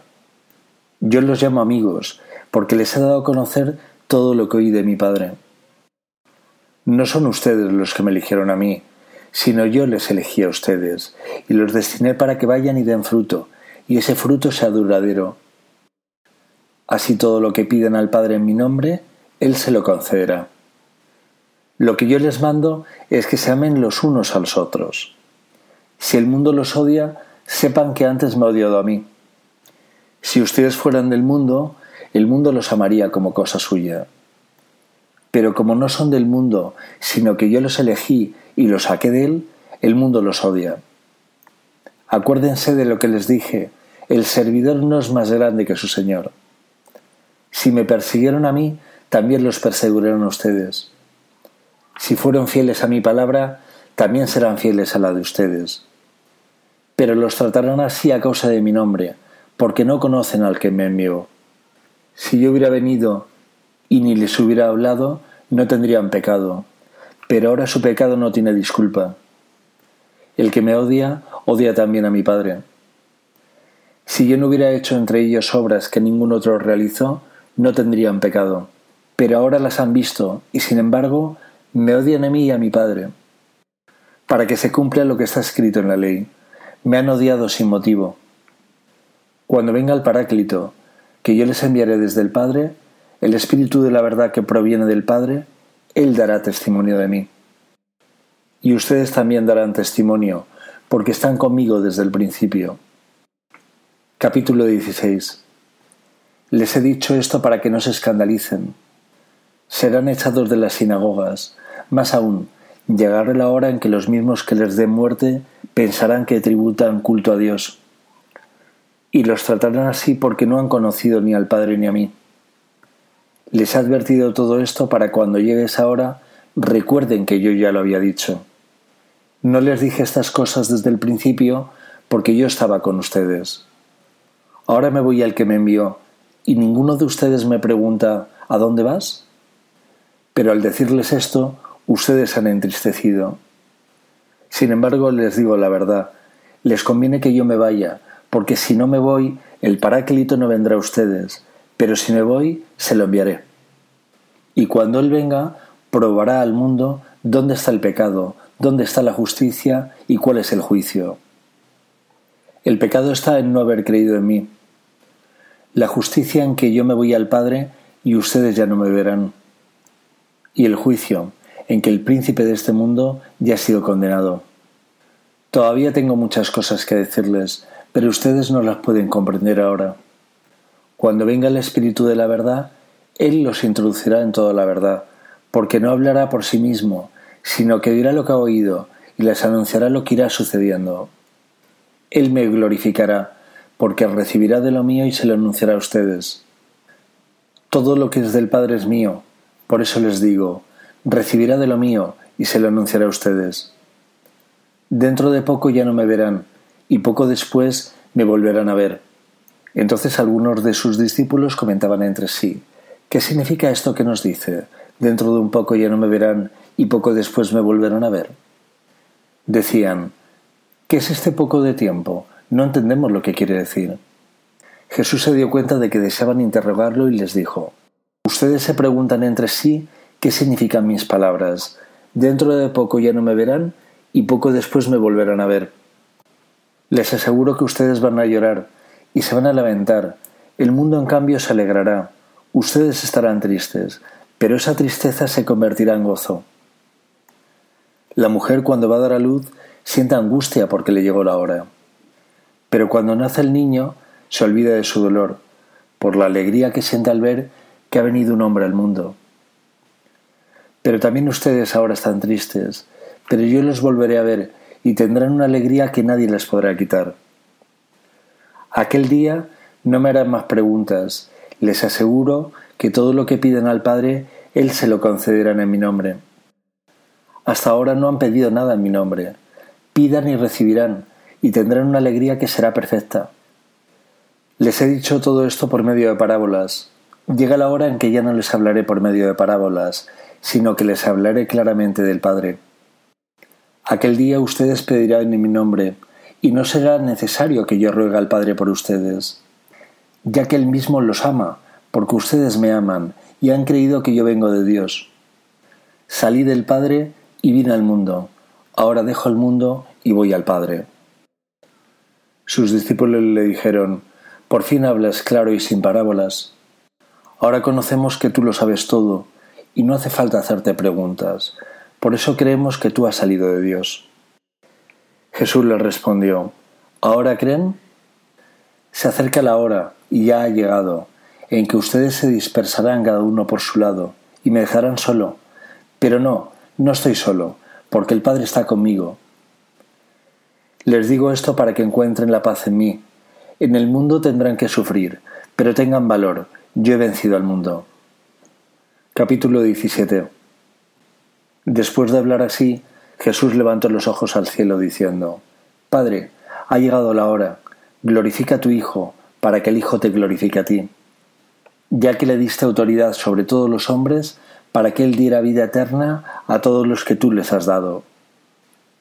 Esta es la vida eterna, que te conozcan a ti el único Dios verdadero y a tu enviado, Jesucristo. Yo te he glorificado en la tierra, llevando a cabo la obra que me encomendaste. Ahora, Padre, glorifícame junto a ti, con la gloria que yo tenía contigo antes de que el mundo existiera. Manifesté tu nombre a los que separaste del mundo para confiármelos. Eran tuyos y me los diste, y ellos fueron fieles a tu palabra. Ahora saben que todo lo que me has dado viene de ti, porque les comuniqué las palabras que tú me diste. Ellos han reconocido verdaderamente que yo salí de ti, y han creído que tú me enviaste. Yo ruego por ellos, no por el mundo, sino por los que me diste, porque son tuyos. Todo lo mío es tuyo, y todo lo tuyo es mío, y en ellos he sido glorificado. Ya no estoy más en el mundo, pero ellos están en él, y yo vuelvo a ti. Padre Santo, cuida en tu nombre a aquellos que me diste, para que sean uno como nosotros. Mientras estaba con ellos, cuidaba en tu nombre a los que me diste. Yo los protegía y no se perdió ninguno de ellos, excepto el que debía perderse para que se cumpliera la escritura. Pero ahora voy a ti y digo esto estando en el mundo, para que mi gozo sea el de ellos y su gozo sea perfecto. Yo les comuniqué tu palabra, y el mundo los odió, porque ellos no son del mundo, como tampoco yo soy del mundo. No te pido que los saques del mundo, sino que los preserves del maligno. Ellos no son del mundo, como tampoco yo soy del mundo. Conságralos en la verdad, tu palabra es verdad. Así como tú me enviaste al mundo, yo también los envío al mundo. Por ellos me consagro, para que también ellos sean consagrados en la verdad. No ruego solamente por ellos, sino también por los que gracias a su palabra creerán en mí. Que todos sean uno, como tu Padre estás en mí y yo en ti. Que también ellos sean uno en nosotros, para que el mundo crea que tú me enviaste. Yo les he dado la gloria que tú me diste, para que sean uno, como nosotros somos uno. Yo en ellos y tú en mí, para que sean perfectamente uno. Y el mundo conozca que tú me has enviado, y que yo los ame como tú me amaste. Padre, quiero que los que tú me diste estén conmigo donde yo esté, para que contemplen la gloria que me has dado. Porque ya me amabas antes de la creación del mundo. Padre justo, el mundo no te ha conocido, pero yo te conocí, y ellos reconocieron que tú me enviaste. Les di a conocer tu nombre, y lo seguiré dando a conocer, para que el amor con el que tú me amaste esté con ellos, y yo también esté con ellos. Capítulo 18 Después de haber dicho esto, Jesús fue con sus discípulos al otro lado del torrente Cedrón. Había en ese lugar una huerta y allí entró con ellos. Judas, el traidor, también conocía el lugar, porque Jesús y sus discípulos se reunían allí con frecuencia. Entonces Judas, al frente de un destacamento de soldados y de los guardias, designados por los sumos sacerdotes y los fariseos, llegó con faroles, antorchas y armas. Jesús, sabiendo todo lo que iba a suceder, se adelantó y les preguntó, ¿A quién buscan? A Jesús, el Nazareno. Él les dijo, soy yo. Judas, el que lo entregaba, estaba con ellos. Cuando Jesús les dijo, soy yo, ellos retrocedieron y cayeron en tierra. Les preguntó nuevamente, ¿a quién buscan? Le dijeron, a Jesús el Nazareno. Jesús repitió, Ya les dije que soy yo. Si es a mí a quien buscan, dejen que estos se vayan. Así debía cumplirse la palabra que le había dicho. No he perdido a ninguno de los que me confiaste.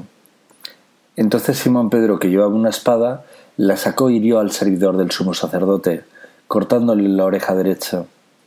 El servidor se llamaba Malco. Jesús dijo a Simón Pedro, Envaina tu espada, ¿acaso no beberé el cáliz que me ha dado mi padre? El destacamento de soldados, con el tribuno y los guardias judíos, se apoderaron de Jesús y lo ataron. Lo llevaron primero ante Anás, porque era suegro de Caifás, sumo sacerdote aquel año. Caifás es el que había aconsejado a los judíos, es preferible que un solo hombre muera por el pueblo.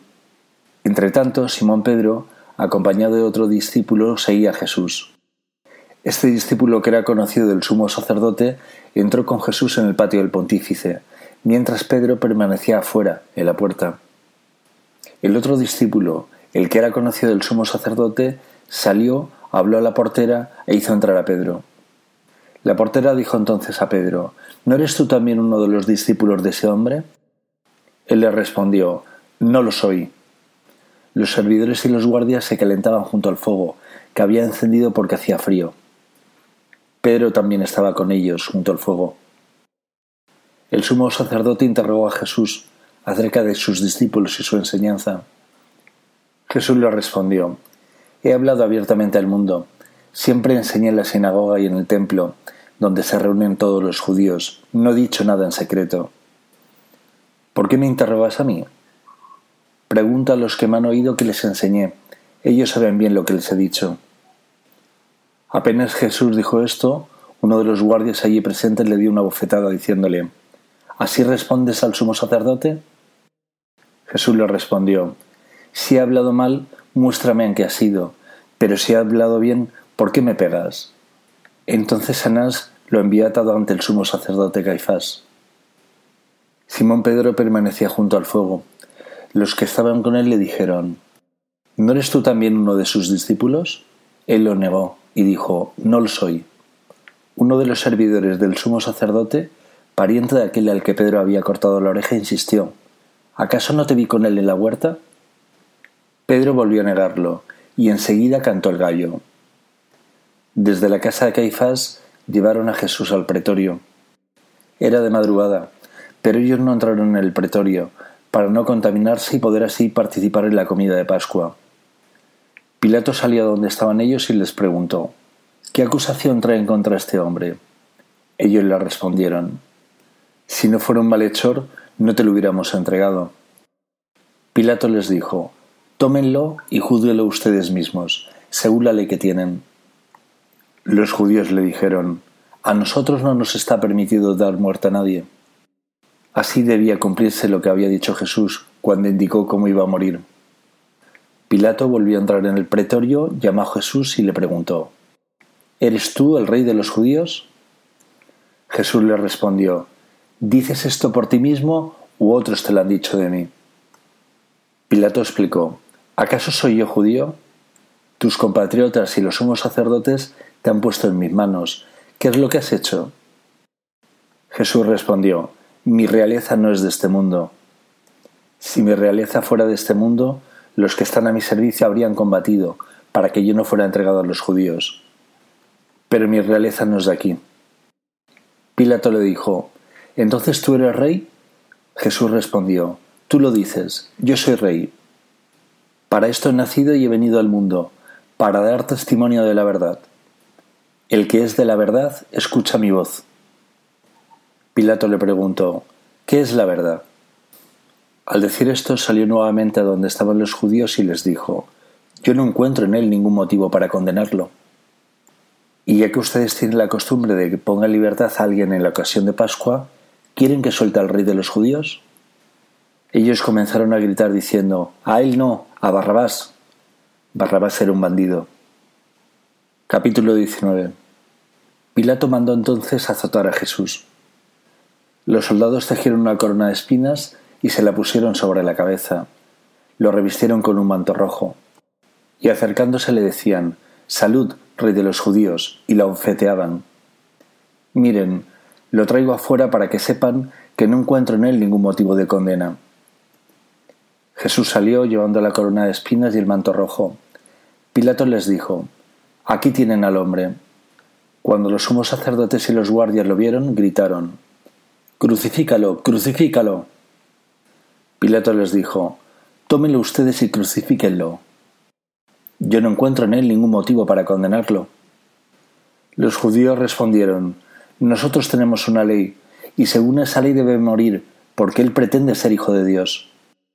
Al oír estas palabras, Pilato se alarmó más todavía. Volvió a entrar en el pretorio y preguntó a Jesús, ¿De dónde eres tú? Pero Jesús no le respondió nada. Pilato le dijo, ¿No quieres hablarme?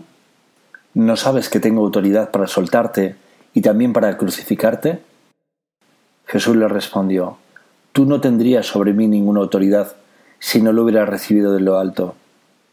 Por eso, el que me ha entregado a ti ha cometido un pecado más grave. Desde ese momento Pilato trataba de ponerlo en libertad, pero los judíos gritaban, Si lo sueltas no eres amigo del César, porque el que se hace rey se opone al César. Al oír esto Pilato sacó afuera a Jesús y lo hizo sentar sobre un estrado, en el lugar llamado el empedrado, en hebreo Gábata. Era el día de preparación de la Pascua, alrededor del mediodía. Pilato dijo a los judíos, Aquí tienen a su rey. Ellos vociferaban, Que muera, que muera. Crucifícalo. Pilato les dijo, ¿Voy a crucificar a su rey? Los sumos sacerdotes respondieron, No tenemos otro rey que el César. Entonces Pilato se lo entregó para que lo crucifiquen y ellos se lo llevaron. Jesús, cargando sobre sí la cruz, salió de la ciudad para dirigirse al lugar llamado del cráneo, en hebreo Golgota. Allí lo crucificaron, y con él otros dos, uno a cada lado, y Jesús en el medio. Pilato redactó una inscripción que decía Jesús el Nazareno, rey de los judíos, y le hizo poner sobre la cruz. Muchos judíos leyeron esta inscripción, porque el lugar donde Jesús fue crucificado quedaba cerca de la ciudad, y la inscripción estaba en hebreo, latín y griego. Los sumos sacerdotes de los judíos dijeron a Pilato, No escribas el rey de los judíos, sino, Este ha dicho yo soy el rey de los judíos. Pilato respondió, Lo escrito, escrito está. Después de que los soldados crucificaron a Jesús, tomaron sus vestiduras y las dividieron en cuatro partes, una para cada uno. Tomaron también la túnica, y como no tenía costura porque estaba hecha de una sola pieza de arriba abajo, se dijeron entre sí, no la rompamos, vamos a sortearla, para ver a quién le toca. Así se cumplió la escritura que dice, se repartieron mis vestiduras y sortearon mi túnica. Esto fue lo que hicieron los soldados. Junto a la cruz de Jesús estaba su madre, y la hermana de su madre María, mujer de Cleofás, y María Magdalena. Al ver a la madre y cerca de ella al discípulo a quien él amaba, Jesús le dijo, Mujer, aquí tienes a tu hijo. Luego dijo al discípulo, Aquí tienes a tu madre. Y desde aquel momento el discípulo la recibió en su casa. Después, sabiendo que todo estaba cumplido, y para que la escritura se cumpliera hasta el final, Jesús dijo, Tengo sed. Había allí un recipiente lleno de vinagre. Empaparon en una esponja, lataron a una rama de hisopo y se la acercaron a la boca. Después de beber el vinagre, dijo Jesús, Todo se ha cumplido, e inclinando la cabeza entregó su espíritu. Era el día de la preparación de la Pascua. Los judíos pidieron a Pilato que hiciera quebrar las piernas de los crucificados y mandara retirar sus cuerpos para que no quedaran en la cruz durante el sábado, porque ese sábado era muy solemne. Los soldados fueron y quebraron las piernas a los dos que habían sido crucificados con Jesús. Cuando llegaron a él, al ver que ya estaba muerto, no le quebraron las piernas, sino que uno de los soldados le atravesó el costado con una lanza, y enseguida brotó sangre y agua. El que vio esto lo testigua, su testimonio es verdadero, y él sabe que dice la verdad, para que también ustedes crean. Esto sucedió para que se cumpliera la escritura que dice, no le quebrará ninguno de sus huesos. Y otro pasaje de la Biblia dice, verán al que ellos mismos traspasaron. Después de esto, José de Arimatea, que era discípulo de Jesús, pero secretamente por temor a los judíos, pidió autorización a Pilato para retirar el cuerpo de Jesús. Pilato se la concedió y él fue a retirarlo. Fue también Nicodemo, el mismo que anteriormente había ido a verlo de noche, y trajo una mezcla de mirra y aloe, que pesaba unos treinta kilos. Tomaron entonces el cuerpo de Jesús y lo envolvieron con vendas, agregándole la mezcla de perfumes según la costumbre de sepultar que tienen los judíos. En el lugar donde lo crucificaron había una huerta, y en ella una tumba nueva, en la que todavía nadie había sido sepultado. Como era para los judíos el día de la preparación, y el sepulcro estaba cerca, pusieron allí a Jesús. Capítulo 20 El primer día de la semana, de madrugada, cuando todavía estaba oscuro, María Magdalena fue al sepulcro y vio que la piedra había sido sacada. Corrió al encuentro de Simón Pedro y del otro discípulo al que Jesús amaba y les dijo, Se han llevado del sepulcro al Señor y no sabemos dónde lo han puesto. Pedro y el otro discípulo salieron y fueron al sepulcro. Corrían los dos juntos, pero el otro discípulo corrió más rápidamente que Pedro y llegó antes. Asomándose al sepulcro, vio las vendas en el suelo, aunque no entró. Después llegó Simón Pedro que lo seguía, y entró en el sepulcro, y vio las vendas en el suelo, y también el sudario que había cubierto su cabeza. Este no estaba con las vendas, sino enrollado en un lugar aparte. Luego entró el otro discípulo, que había llegado antes al sepulcro. Él también vio y creyó. Todavía no habían comprendido que según la escritura él debía resucitar de entre los muertos. Los discípulos regresaron entonces a su casa. María se había quedado fuera, llorando junto al sepulcro. Mientras lloraba se asomó al sepulcro y vio dos ángeles vestidos de blanco, sentado uno a la cabecera y otro a los pies del lugar donde había sido puesto el cuerpo de Jesús. Ellos le dijeron, Mujer, ¿por qué lloras? María respondió, Porque se han llevado a mi Señor, y no sé dónde lo han puesto. Al decir esto se dio vuelta y vio a Jesús, que estaba allí pero no lo reconoció. Jesús le preguntó, Mujer, ¿por qué lloras? ¿A quién buscas? Ella, pensando que era el cuidador de la huerta, le respondió, Señor, si tú te lo has llevado, Dime dónde lo has puesto y yo iré a buscarlo. Jesús le dijo, María. Ella lo reconoció y le dijo en hebreo, Raboní, es decir, maestro. Jesús le dijo, No me retengas, porque todavía no he subido al Padre. Ve a decir a mis hermanos, Subo a mi Padre, el Padre de ustedes, a mi Dios, el Dios de ustedes. María Magdalena fue a anunciar a los discípulos que había visto al Señor y que Él le había dicho esas palabras. Al atardecer de ese mismo día, el primero de la semana, estando cerradas las puertas del lugar donde se encontraban los discípulos por temor a los judíos, llegó Jesús y poniéndose en medio de ellos les dijo, La paz esté con ustedes. Mientras decía esto, les mostró sus manos y su costado. Los discípulos se llenaron de alegría cuando vieron al Señor. Jesús les dijo de nuevo, La paz esté con ustedes. Como el Padre me envió a mí, yo también los envío a ustedes. Al decirles esto, sopló sobre ellos y añadió, Reciban al Espíritu Santo. Los pecados serán perdonados a los que ustedes se los perdonen, y serán retenidos a los que ustedes se los retengan. Tomás, uno de los doce, de sobrenombre el mellizo, no estaba con ellos cuando llegó Jesús. Los otros discípulos le dijeron, Hemos visto al Señor. Él le respondió, si no veo la marca de los clavos en sus manos, si no pongo el dedo en el lugar de los clavos y la mano en su costado, no lo creeré. Ocho días más tarde estaban de nuevo los discípulos reunidos en la casa, y estaba con ellos Tomás. Entonces apareció Jesús, estaban cerradas las puertas, se puso en medio de ellos y les dijo, La paz esté con ustedes. Luego dijo a Tomás, Trae aquí tu dedo, aquí están mis manos. Acerca tu mano, métela en mi costado. En adelante no seas incrédulo, sino hombre de fe. Tomás respondió, Señor mío y Dios mío. Jesús le dijo, ¿Ahora crees porque me has visto? Felices los que creen sin haber visto. Jesús realizó además muchos otros signos en presencia de sus discípulos, que no se encuentran relatados en este libro. Estos han sido escritos para que ustedes crean que Jesús es el Mesías, el Hijo de Dios, y creyendo tengan vida en su nombre. Capítulo 21 Después de esto, Jesús apareció otra vez a los discípulos, a orillas del mar de Tiberíades. Sucedió así. Estaban junto a Simón Pedro, Tomás, llamado el mellizo, Natael, el de Cana de Galilea, los hijos de Zebedeo y otros dos discípulos. Simón Pedro les dijo, Voy a pescar. Ellos le respondieron, Vamos también nosotros. Salieron y subieron a la barca, pero esa noche no pescaron nada. Al amanecer, Jesús estaba en la orilla, aunque los discípulos no sabían que era él. Jesús les dijo, Muchachos, ¿tienen algo para comer? Ellos respondieron, No.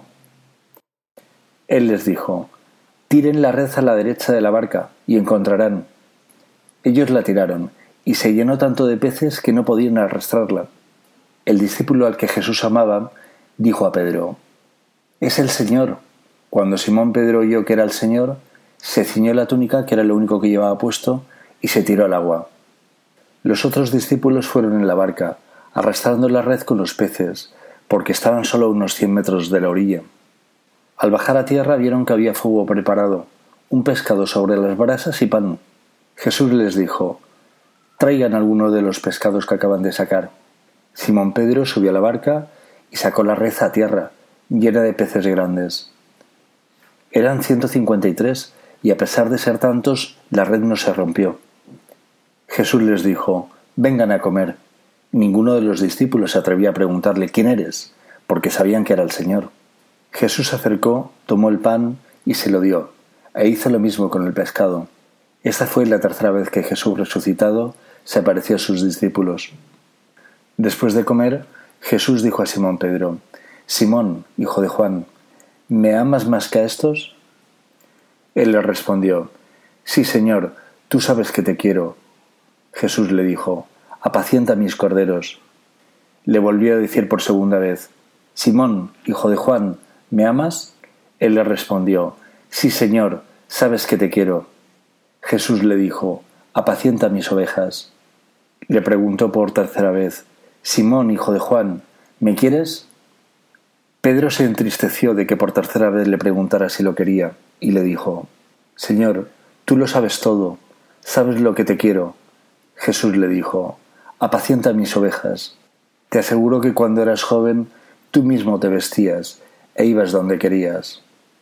Pero cuando seas viejo, extenderás tus brazos y otro te atará y te llevará a donde no quieras. De esta manera indicaba con qué muerte Pedro debía glorificar a Dios. Y después de hablar así le dijo, Sígueme. Pedro volviéndose vio que lo seguía el discípulo al que Jesús amaba, el mismo que durante la cena se había reclinado sobre Jesús y le había preguntado, Señor, ¿quién es el que te va a entregar? Cuando Pedro lo vio, preguntó a Jesús, Señor, ¿y qué será de éste? Jesús le respondió, Si yo quiero que él quede hasta mi venida, ¿qué importa? Tú sígueme. Entonces se divulgó entre los hermanos el rumor de que aquel discípulo no moriría. Pero Jesús no había dicho a Pedro, Él no morirá, sino, si yo quiero que Él quede hasta mi venida, ¿qué te importa? Este mismo discípulo es el que da testimonio de estas cosas y el que les ha escrito, y sabemos que su testimonio es verdadero. Jesús hizo también muchas otras cosas. Si se las relata detalladamente, pienso que no bastaría todo el mundo para contener los libros que se escribirían.